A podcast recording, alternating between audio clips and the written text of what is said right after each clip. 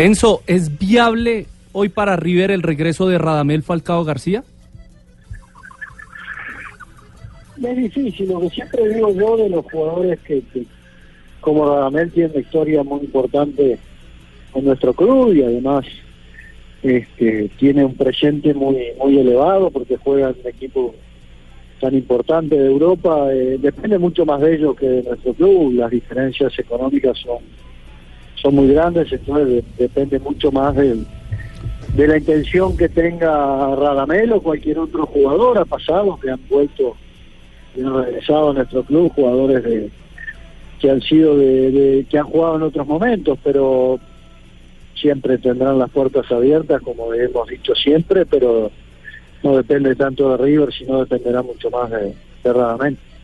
eh, y, una última, Enzo, yo soy el abuelito del programa, por eso eh, puedo hablar con, eh, con toda la autoridad de Juan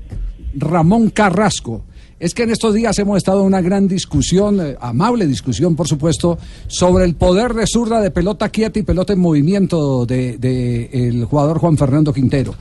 Sabemos que por River, incluyéndolo a usted, pasaron grandes ejecutores de pelota quieta.